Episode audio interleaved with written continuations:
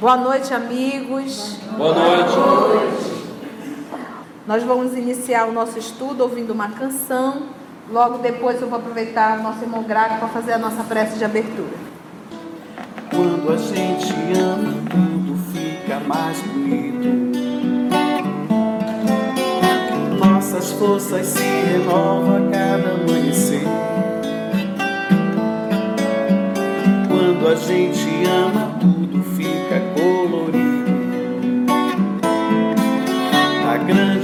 força do amor eu não duvido.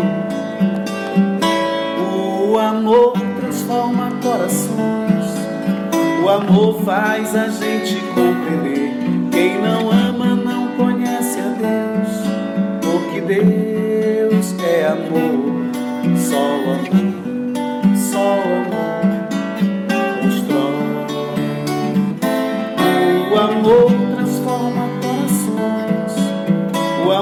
Faz a gente compreender.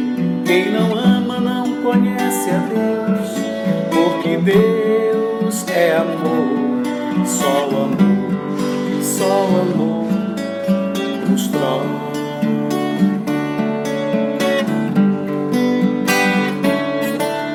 Quem ama com certeza nunca faz mal a ninguém. E sempre faz bem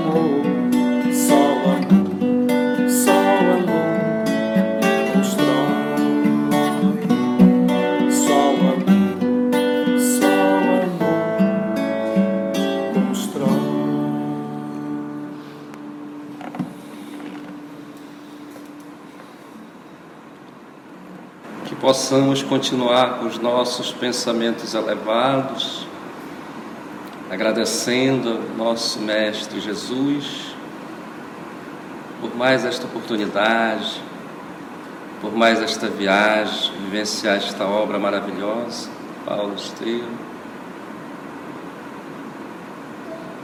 E agradecer também por esta casa que nos acolhe, agradecer pelos amigos que se fazem presentes e também que possamos levar as nossas energias aos nossos irmãos que por algum motivo não puderam comparecer. Que possamos também, neste momento, chegar aos nossos irmãos nos hospitais, nos abrigos, nossos lares, enfim. É um momento de muita gratidão a Jesus. Os nossos amigos, que com certeza se fazem presentes, possam mais uma vez intuir nossa irmã Conceição. Por tudo isso, Senhor Jesus, te agradecemos, te louvamos e que a paz esteja com todos. Que assim seja.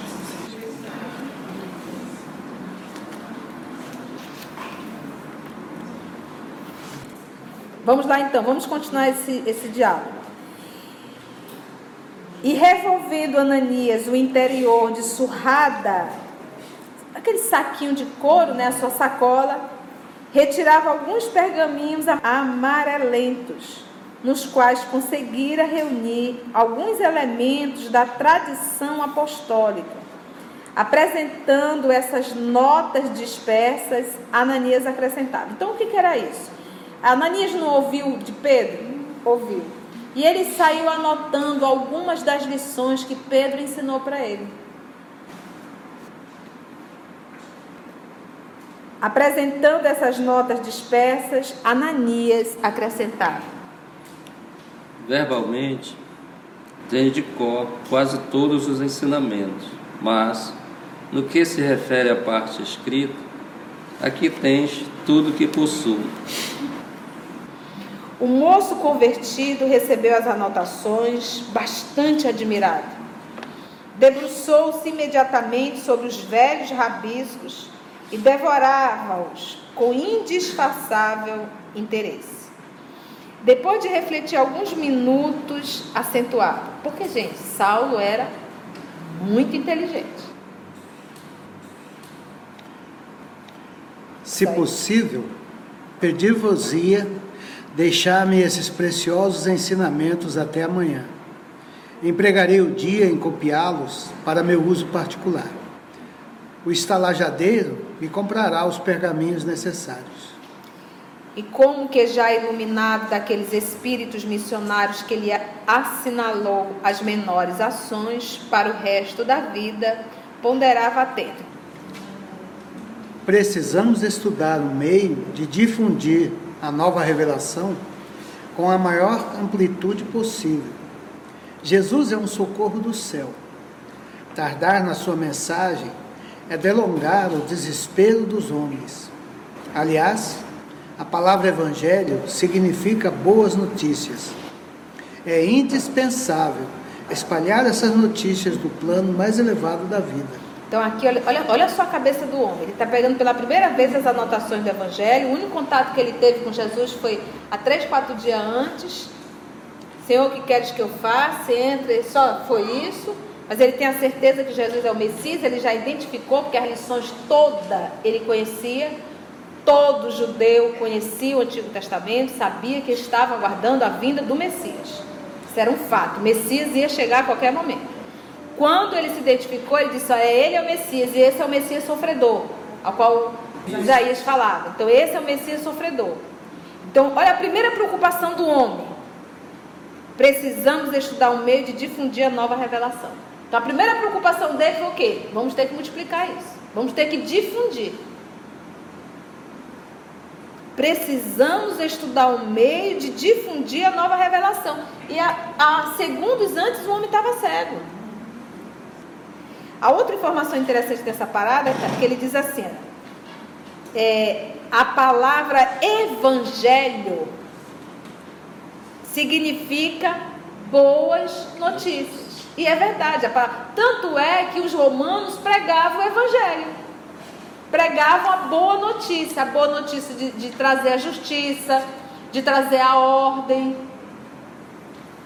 Então, é, evangelho não é um livro, não, hoje é um livro.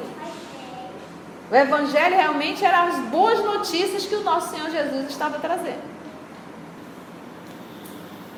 Então, aliás, a palavra evangelho significa boas notícias. É indispensável espalhar essas notícias do plano mais elevado da vida. Enquanto o velho pregador do caminho observava o interessado, o convertido de Damasco chamou o hoteleiro para comprar os pergaminhos. Judas surpreendeu-se ao verificar a cura é, extraordinária, tá? Satisfazendo-lhe a curiosidade, o jovem de Tasso falou sem disfarce. Jesus enviou-me um médico. Ananias veio curar-me em seu nome. Teve vergonha de dizer? Nem um pouco. Mostrou aqui a sua convicção, a sua fidelidade, e já assumindo. Porque ele não estava certo? Estava. Ele já começou a divulgar agora. Olha, foi Ananias que me curou, enviado pelo nosso Senhor Jesus. Você vê que ele não está com vergonha de nada, ele quer assumir verdadeiramente. E antes que o homem se recobrasse do espanto, o hoteleiro, cumulava-o de recomendações a respeito dos pergaminhos que desejava, entregando-lhe a quantia necessária. Ele queria um pergaminho, tá aqui, tome dinheiro, vá lá, compre, jeitão dele, né? Dando largas ao entusiasmo que lhe ia na alma, dirigiu-se novamente a Ananias, expondo-lhe seus planos. Até aqui, ocupava o meu tempo no estudo e na exegese da lei de Moisés. Exegese, gente, é a interpretação, tá? Isso. É a interpretação dos textos, tá? É. Agora, porém, encherei as horas com o Espírito do Cristo. Trabalharei nesse mistério até o fim dos meus dias. Buscarei iniciar meu trabalho aqui mesmo em Damasco. Já traçou toda a meta dele. Antes eu ficava interpretando a lei de Moisés, agora, porém, vou encher minhas horas com o Espírito do Cristo. Vou trabalhar nesse intuito até o fim dos meus dias. Buscarei iniciar meu trabalho aqui mesmo em Damasco. Estou aqui, aqui mesmo. Por isso que Estevão reconheceu isso nele. Ele disse: ele soube ser fiel a Moisés, a lei, até o fim. Quando ele conhecer Jesus, ele também será fiel. Estevão reconheceu essa qualidade nele. Disse que esse cara é firme. Ele foi até os últimos momentos, ele levou à morte. Mas por quê? Porque ele é fiel àquilo que ele acredita. Fazendo uma pausa, perguntava ao benfeitor que eu ouvia em silêncio, e espantado, com certeza. Hum, que, que dragão é esse? Conheceis na cidade um rapaz fariseu de nome Sadoc? Sim, é que tem chefiado as perseguições nesta cidade. Pois bem, Continuava o jovem, tarcense, atencioso. amanhã é sábado e haverá preleção na sinagoga. Pretendo procurar os amigos e, e falar-lhes publicamente do apelo que o Cristo me endereçou. Quero estudar vossas anotações ainda hoje, porque me darão assunto para a primeira prédica do Evangelho. Para ser sincero, Disse Ananias com a sua experiência dos homens. acho que deve ser muito prudente nesta nova fase religiosa. É possível que os teus amigos da sinagoga não estejam preparados para receber a luz da verdade toda. A má fé tem sempre caminhos para tentar a confusão do que é puro.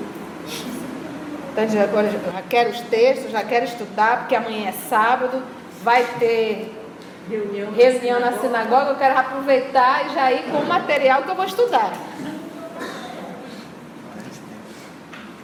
Mas se eu vi Jesus, não tenho o direito de ocultar uma revelação incontestável. Exclamou o neófito, né, o novato, como a salientar, antes de tudo, a boa intenção que o animava. Sim, não digo que fujas do testemunho, Explicou calmo o velho discípulo. mas devo encarecer a maior prudência nas atitudes, não pela doutrina do Cristo, superior invulnerável a qualquer ataque dos homens, mas por ti mesmo. Esse homem aqui, o Saulo, não está preparado para divulgar Jesus. Primeiro, ele é movido pelo orgulho, presunção e vaidade. Ele acha que ele vai falar e que todo mundo vai ouvir. Ele não entende que o que ele falava, o que ele divulgava, era o que o povo queria ouvir. Entendeu? Agora não, ele não vai mais falar o que o povo dele queria ouvir. Entendeu? E Ananias, muito mais experiente do que ele, porque ele está sendo movido pela presunção. Ele está achando que ele vai chegar na sinagoga, que ele vai contar a história dele e que o mundo vai se curvar a ele. Isso é presunção. Verdade. E o Ananias está tendo esse movimento. Então é para protegê-lo mesmo, porque ele pode, ser, ele pode ser morto. Ele pode ser morto, porque a lei, a lei, a lei Moisés, me dava o direito de matar alguém que não fosse fiel à lei. Por isso que ele matou Estevão. Então, dizer que Jesus era o Messias, isso era estar faltando com respeito à lei. Manda matar. Entendeu? Então, nesse movimento, o Ananias está realmente preocupado. Agora, te acalma, e não é pelo Cristo, porque o Cristo é por ti.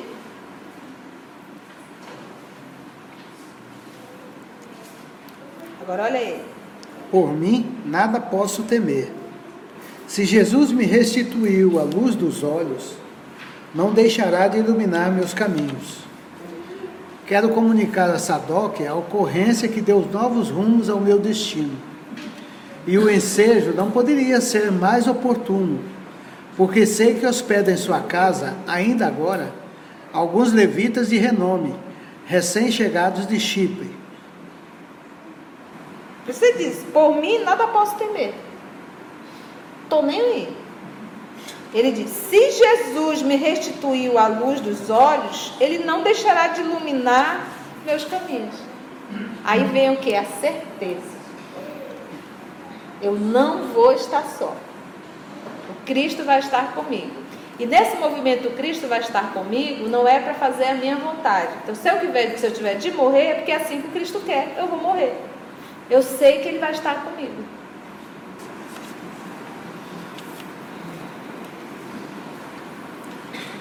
Que o Mestre te abençoe os bons propósitos. Disse o velho sorridente. Não vou conseguir mover esse homem, né? Deixa ele quieto. Então, que Jesus te abençoe. Saulo sentia-se feliz.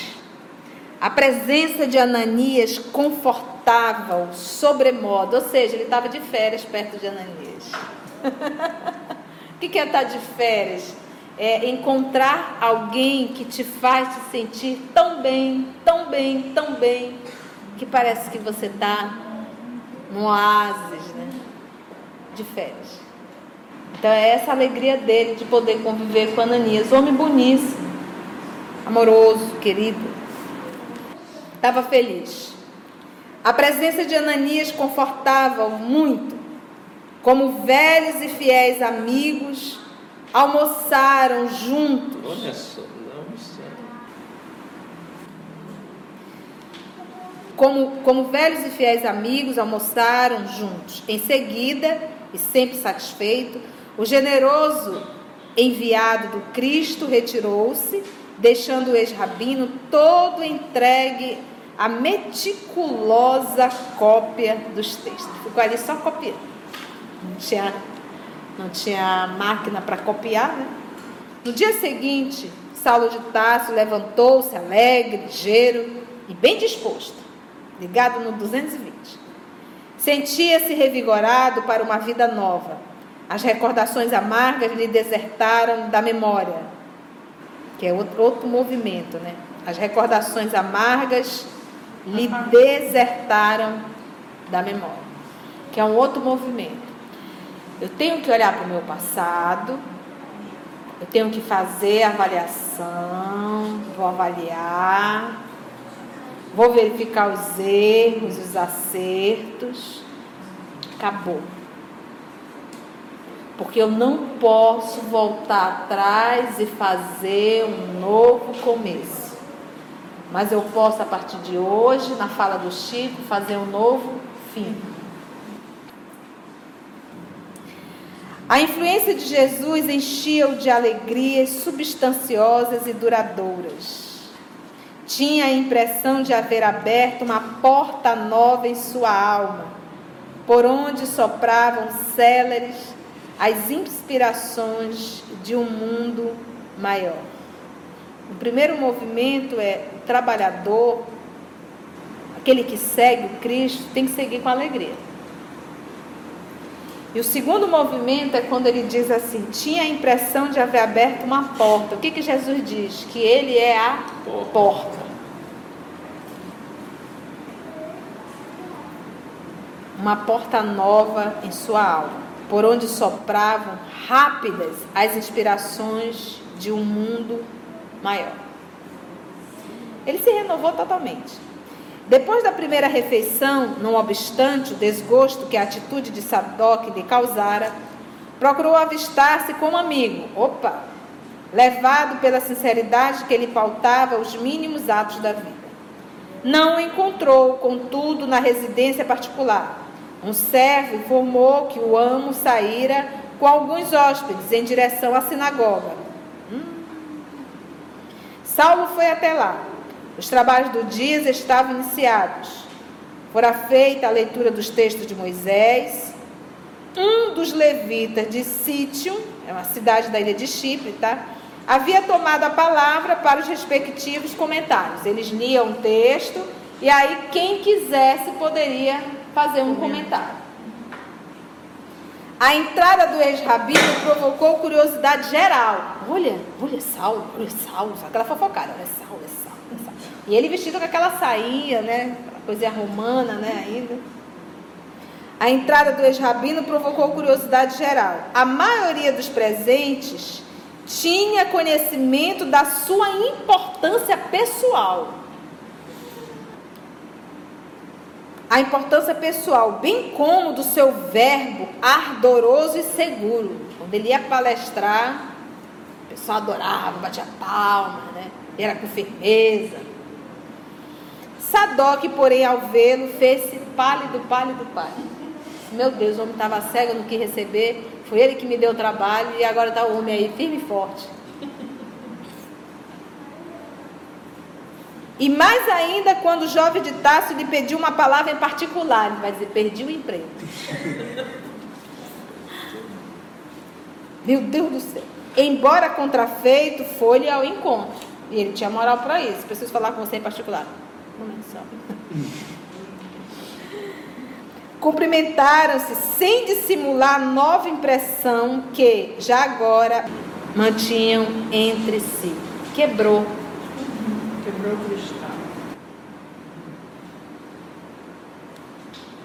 o que existia entre Sadoc e Saulo era um jogo de interesses. Porque um amigo jamais teria deixado de atender um amigo na condição que Saulo estava.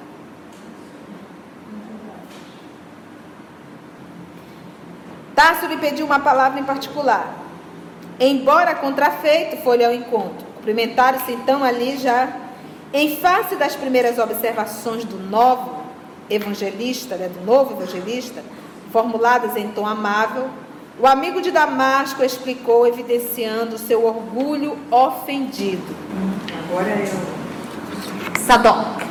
De fato, sabia que estavas na cidade e cheguei mesmo a procurar-te, na pensão de Judas. Mentira! Não procurou nada. Tais foram, porém, as informações do hoteleiro, que me abstive de ir ao teu aposento e cheguei até a pedir-lhe segredo da minha visita. Com efeito, parece incrível que te rendesses, também tu, passivamente, aos sortilégios do caminho. Não posso compreender semelhante transmutação em tua robusta mentalidade. Mas Sadoc, replicou o jovem Tassense, muito calmo. Eu vi Jesus ressuscitado o Sadoc disse, virou. Tá doido mesmo. O outro fez grande esforço para conter uma ruidosa gargalhada. Será possível? É, objetou com zombaria. Que tua índole sentimental, tão contrária a manifestações de misticismo, tenha capitulado nesse terreno? Acreditarias mesmo em tais visões? Não poderias imaginar-te vítima de algum desfaçado adepto do carpinteiro? Tuas atitudes de agora nos causarão profunda vergonha. Que dirão os homens irresponsáveis que nada conhecem da lei de Moisés? E a nossa posição no partido dominante da raça? Os colegas do farisaísmo hão de arregalar os olhos quando souberem da tua clamorosa defeição. Que é a deserção.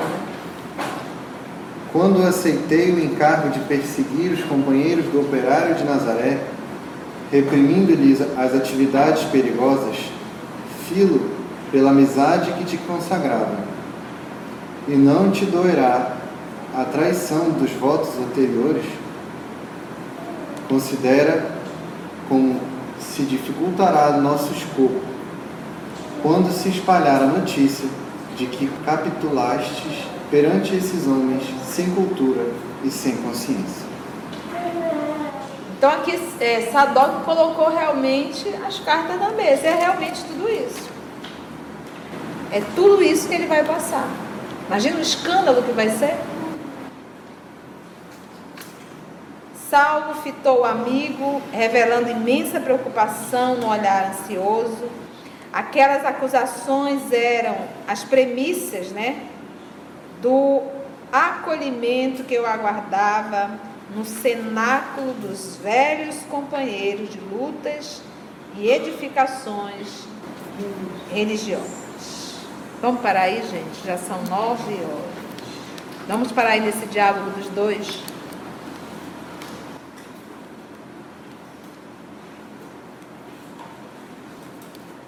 Muita coragem de Saulo, né? Foi bom? Sempre lições, né?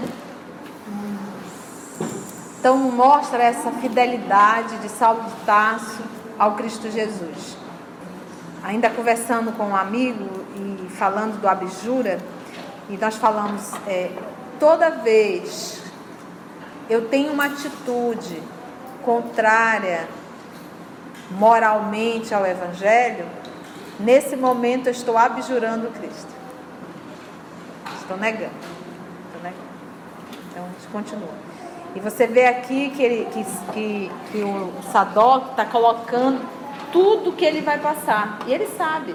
Gente, ele era um homem que perseguia. De repente ele diz: Olha, eu vi Jesus. Por isso que Sadoc segurou para não dar uma gargalhada. Que é cômico.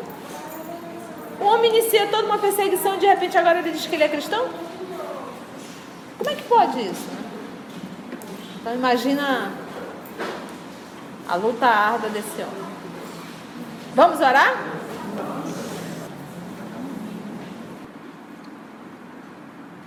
Tu és o bom pastor. E na certeza da alegria de estarmos reunidos em teu nome.